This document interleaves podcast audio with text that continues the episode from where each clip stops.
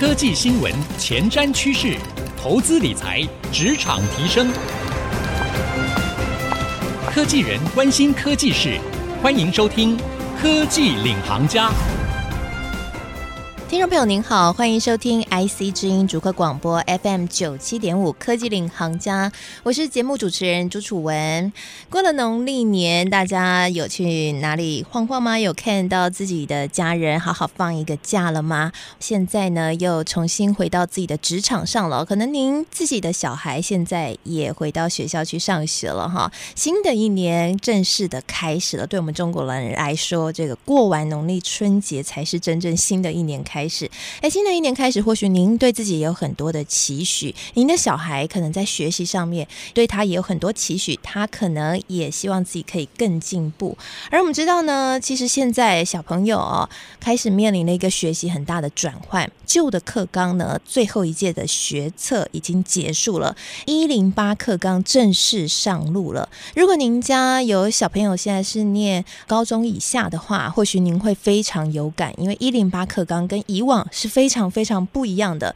特别是他强调的就是每一位孩子都要有自主学习的意识、概念以及能力。这样的一个自主学习到底是什么呢？其实对于我们职场人来说，自主学习也是很重要的，因为它就是一个我们如何可以自动自发来让自己在职场能力上提升的一个重要的思维的路线。但是我们到底要怎么样让自己的自主学习可以是真的学习得好？而不是学习的漫无方向呢？我们为您邀请到了 SnapX，台湾很重要的一个科技品牌，主打在自主学习这一块布局非常久，然后主打呢用科技来辅助教育的科技品牌 SnapX 时刻问的幕僚长苏诗涵幕僚长 Stephanie，以及呢 Snap S 用户体验策略师 Ben 曾英瑞先生呢来跟我们聊聊这个自主学习到底怎么样才可以发挥一个好的效益。我们欢迎 Stephanie 和 Ben。楚文好，各位。听众朋友，大家好，新年快乐！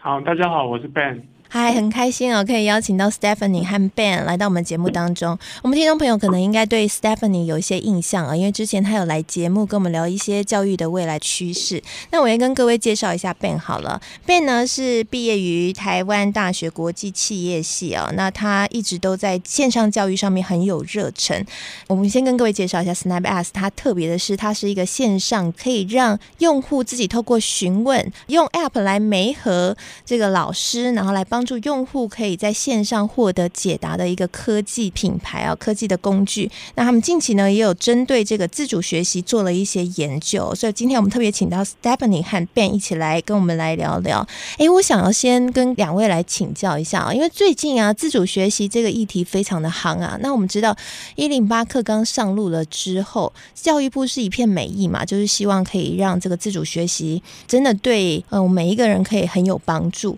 但是还是。有一些不一样的声浪，我看也有很多家长和小孩很困扰。我们听众朋友可能有一些也对这个很困扰，到底什么是自主学习啊？呃，可能会很常听到就是一零八课纲啊、素养啊这样子的东西。那我觉得可能很大方向的来说，大概分几件事情吧。就是因为其实针对接下来的世界的变动，我想不要说家长啦、教师，我们自己身为家长，我们自己都很难说要帮孩子培养什么样子的一个技能，或者是知识到底应该要学到什么程度。那我想新课纲其实他们我们在讲核心这件事情，其实大家就分三个大的面向。那我觉得这个讲完，大家应该就很清楚。一个就是自主行动，那自主行动其实就是除了呃由校方、由老师、由家长给孩子一个呃明确的规范之外，孩子他其实要能够成为他自己学习的主体，了解自己，然后找到适合自己的一个方式来做进行学习，这就是所谓的自主行动。知道自己想要什么，了解问题、思考问题跟发现问题，甚至去解决问题，是这个自主行动里面很大的一块。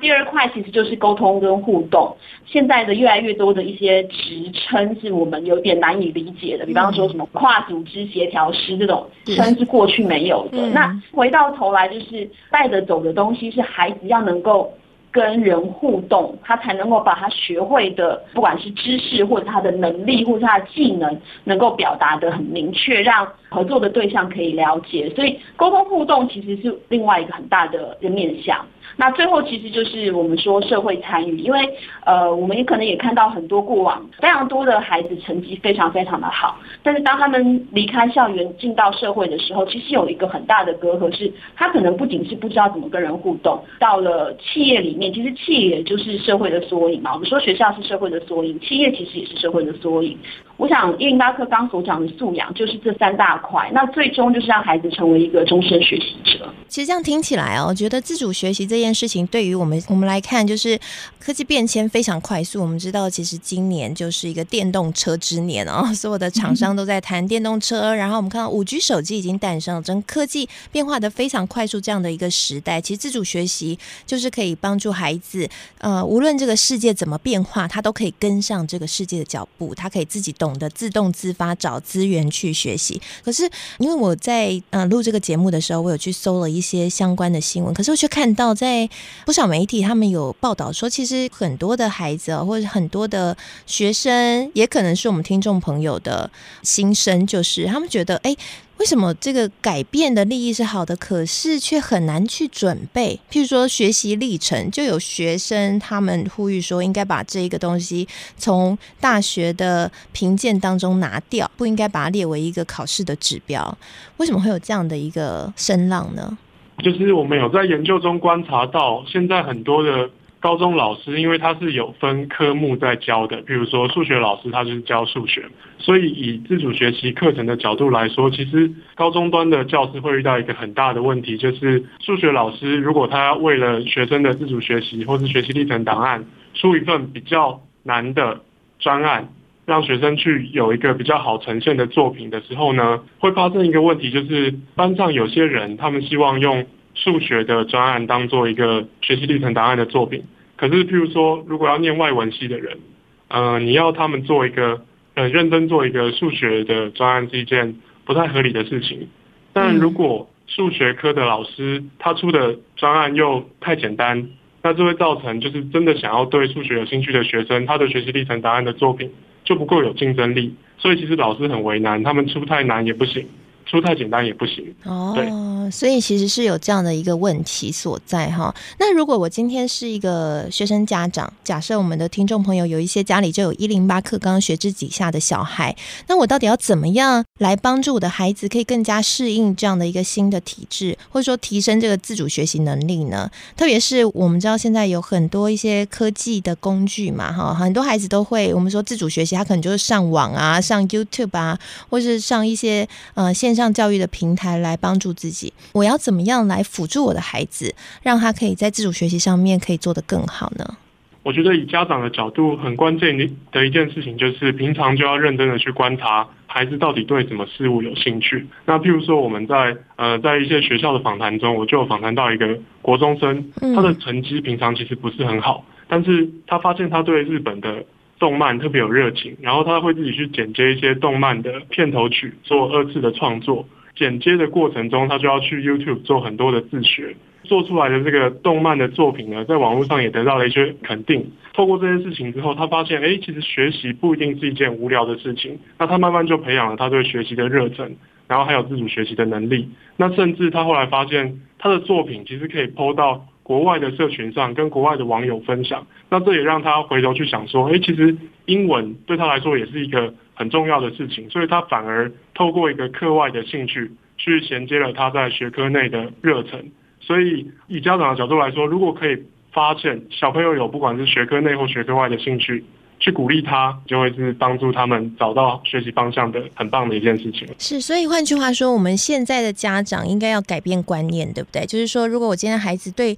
课业外的事情有兴趣，我们不能够去压抑他，我们反而要观察他，让他怎么样可以在这个课外的兴趣当中来同时增进自己课内的能力，是这样的意思吗？嗯，而且我觉得亲子间的对话就变得非常重要。嗯，因为如果没有对话，呃，家长其实是观察不出一个所以然的。但是有了对话之后，你知道他的兴趣，你知道他为了这个兴趣做了些什么事情，然后这些事情可能正有正开始有一点点的改变在你自己的孩子身上。那我想对于家长来说，也会增加很大的信心，是他要怎么样适时的去放手。哎，可是我也想问另外一种状况哦，就是说，如果那孩子本身呢？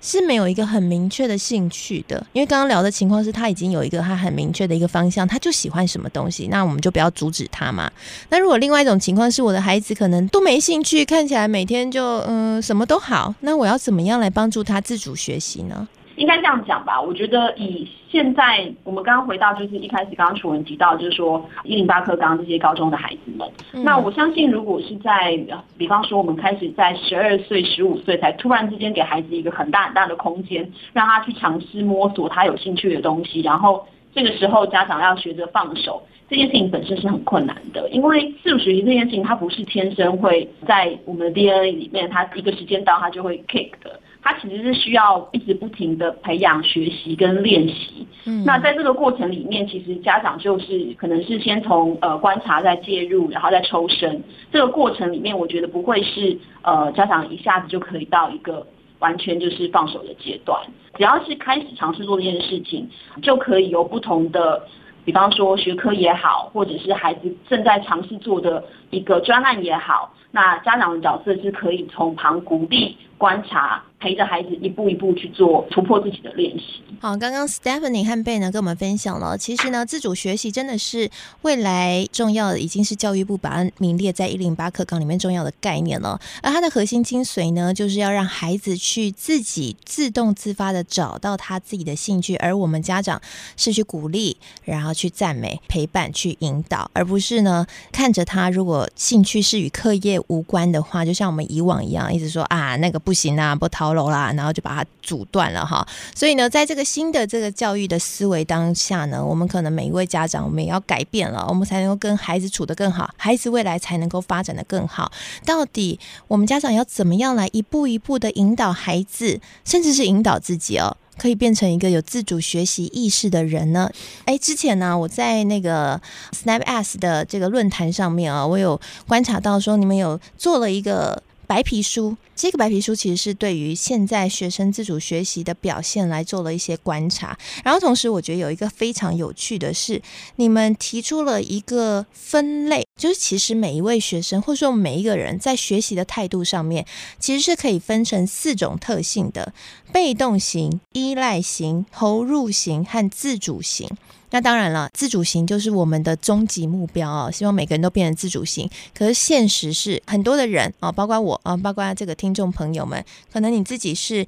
还没有到自主型，是在被动型、依赖型、投入型。那你们在这个论坛当中有特别提到说，其实呢，我们可以搭配一些适合的工具，或是一些适合的方法，我们是可以一路的把孩子从被动型慢慢引导到自主型。可不可以跟我们分享一下，到底该怎么做呢？那我先跟大家简单介绍一下，就是这四个类型分别代表的意义。那对 S one 被动型的学生来说呢，他们比较缺少追求学业成就的自信心和动力。那对 S two 的学生来说，依赖型的学习者呢，他们对学习开始比较有一点兴趣，然后是可以被引起学习动机的，但还是比较难做到自主学习这件事情。S 三投入型的学习者来说，他们在某种程度上已经可以做自主学习了。对 S4 的学生，自主型的学生来说呢，就是他们已经可以主动去探索自己有兴趣的领域，然后去规划一个完善的、适合自己的学习计划去做学习。以数位工具的角度来说呢，他们分别需要的服务可能是不太一样的。举例来说，S1 的学生因为他们的学习的内在的动机是比较低的，所以在选择数位学习工具的时候，如果有一些游戏化的元素，让学生在学习的时候可以马上得到回馈和奖励，那这种学习的成就感。就可以让学生产生学习的一些外在的动机，也可以很好玩、很有成就感，就有机会慢慢变成一个更高的自主学习的学习者这样子。那以 S4 的学生来说呢，这种类型的学习者就不太需要太多的介入，就是当他们遇到比较困难的挑战的时候，数位学习工具再提供他们协助，例如说问答功能，这样可以确保学生保有自主学习的空间。对这个阶段的学生来说，管太多反而会有害。所以不同的学习者，他们需要的学习工具会不太一样。所以如果今天我是家长的话，我要先去观察我的孩子是哪一个类型，对不对？如果他今天是一个对学习很被动的，也就是我们说的这个 S one 被动型的话，我就应该要设计游戏，透过为了想要在游戏里面赢得胜利，然后触发他的这个学习动机，对吗？对，我们把这个更简易的来讲，因为我相信大部分的家长其实也都是职场人。这套理论呢，我们是根据 Jerome Grow 一个一个美国的学者，那他的这个这套理论其实是从职涯里面的管理学而衍生出来的。那我们讲说被动型到自主型的学习者，你就把它想象成，如果你今天是主管，我觉得从主管角度来看的话，你可能很容易去判断你自己团队里面哪些员工他可能需要更多的红萝卜，做一些竞赛的活动，让他可以在可能业绩的成长，或者是他在工作的效率上面可以达到更好。那那就是我们属于被动型的学习者，或者被动型的员工，我们可以给他的一个方向。然后如果是相对依赖型的，他可能会要很清楚的指令。也就是说，对于孩子来说，跟对于员工来说是一样的。我们给他很明确的，就是你应该要怎么样一步一步的去完成一个学习的步调，或者是工作的内容，你的方向应该是什么？那依赖者来讲，很明确的一些学习的这种工具，是能够帮他往上面再进阶的。然后再来到投入跟自主型的学习者，或者是跟员工，其实都是同样的道理，可以去做一个切割。那其实对于比较自主的这样子的一个呃学习者来说的话，事实上他有产生使用的工具上面可以是很多的挑战给到他，让他自己找到他最有兴趣的那一环，然后他会精深在这个呃工具上面。哎，所以真的很有趣哈。如果说刚刚讲到的是依赖型，就要给他很明确的指令，对不对？那投入型呢？我们要怎么样带领投入型的孩子？其实投入型的孩子他已经差不多就是要往自主型的方向迈进了。嗯。那投入型他可能更需要的是多一点点的鼓励，然后可能老师或是家长可能可以透过了解这个孩子，透过了解这个学习者，可能可以给他一些方向性的指引。不是很明确的，你第一步做完该做第二步，第二步做完要做第三步，而是给他一个方向性的概念，同时让他知道说他可能可以去哪些地方找到什么样子的资源，也就是刚楚文讲的，可能一些线线上工具的部分，或许家长或老师可以丢一些他对于这个孩子在学的东西所理解的一些呃网络工具，让孩子自己去挑选他觉得能够帮助到他的。哦，所以如果是被动型的孩子，我就要帮他把那个游戏买好，然后叫他说你就。玩这个游戏就对了。那如果今天是投入型的孩子，我可能帮他把 YouTube 影片找到，然后请他去里面找答案，类似像这样的一个概念。嗯，可以是这样这样的解释。嗯，然后如果是补充一个补充一点，就是给家长的建议，就是在观察小孩子是什么类型的学习者的时候呢，有一个很容易发现的地方，就是如果你可以判断小朋友在学习过程中容不容易专心，这是一个很棒的指标。如果是 S one 的学习者，其实他们很难。花太多的心力规划他们的学习方法，因为光是要维持专心就让他们精疲力尽了。所以如果你发现你的小朋友就是呃学个二十分钟，他们就很容易恍神，那他很有可能就是比较偏向 S1 或 S2 的学习者。但如果你发现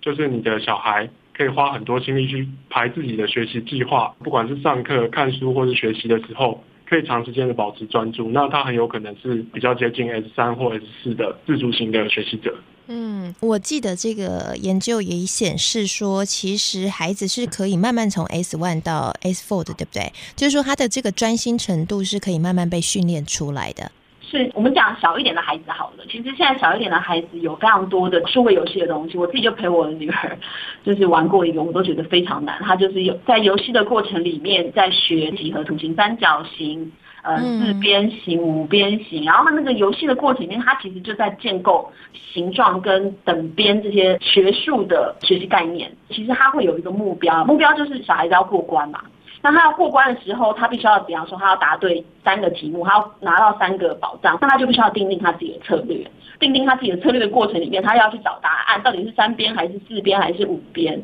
他不会觉得他在答题，他其实就是在玩游戏。那这其实就是我我们刚刚提到，从被动式的学习者一路到自主型的学习者，在不同的阶段，其实他可能在从设定他自己自主学习的这个过程里面，一开始是很模糊的，他没有目标，他没有策略，他不会去找答案，他也不会反思。那我觉得家长其实可以透过不同的工具去协协助孩子，慢慢的去定目标，慢慢的去把策略给找到，然后或是引领孩子自己去找他自己的策略，启动一个反思的机制。是，所以对于我们自己来说，我们的这个科技人在职场上面，如果想让自己有自主学习能力的话，是不是也可以依照自己在呃学习上面专心的程度，先去评判一下自己是属于 S one 或者是 S two 依赖型，还是投入型、自主型，是哪一种类型的学习者，然后为自己来找到适合的。数位的学习工具来帮助自己可以一步一步的突破，对吗？嗯，而且我觉得现在有一个番茄时番茄钟，大家应该都很知道，就是二十五分钟为一个单位，我们就可以来拿来做讨论，就类似就是我们自己可以专注多久。其实，嗯，这个部分我觉得，身为成人来说，二十五分钟一个单位，你很专心的做一件事情。都已经是可以做一个很好的一个测试的指标。是，然后测试完以后，如果你发现，哎，真的很不幸的，自己就是一个被动式学习者，很难专心哦，常常会想要去偷偷看 FB 和 Line 的话，那么你就要为自己找到可以破关的游戏式学习法。好，我们今天非常谢谢 Stephanie 和 Ben 来到我们节目当中，跟我们来揭秘这个学习可以越来越好的秘诀。谢谢，是。好，也谢谢所有听众朋友哦。希望呢，今天这一集节目可以帮助您在职场上面自我提升。同时呢，如果您有这个学龄中的孩子是在一零八课纲体制底下的，这个 Stephanie 和 Ben 也提供给您了一个方法，让你去思考，哎，怎么样一步一步来引导孩子。总归一句，就是要先了解您的孩子是属于什么样的类型，再依照不同的类型，一步一步的给他适合的数位工具，他就可以一步一步的成长了。谢谢您收听今天的科技领航家节目。同时呢，我们现在每一集节目哦，都会同步上到 IC 之音的官网和 Podcast Spotify。可以搜寻科技领航家，就可以随选随听我们的每一集节目哦。同时呢，现在在节目播放完之后呢，我也会在我的粉丝团搜寻财经主播主持人朱楚文，我会将采访笔记，也就是我的新的感想，以及刚刚 Stephanie 和 Ben 精彩的分享内容的精华，写成一篇文章，欢迎来与我交流讨论。谢谢您收听今天的科技领航家，谢谢 Ben 和 Stephanie，我们下回再见喽，拜拜。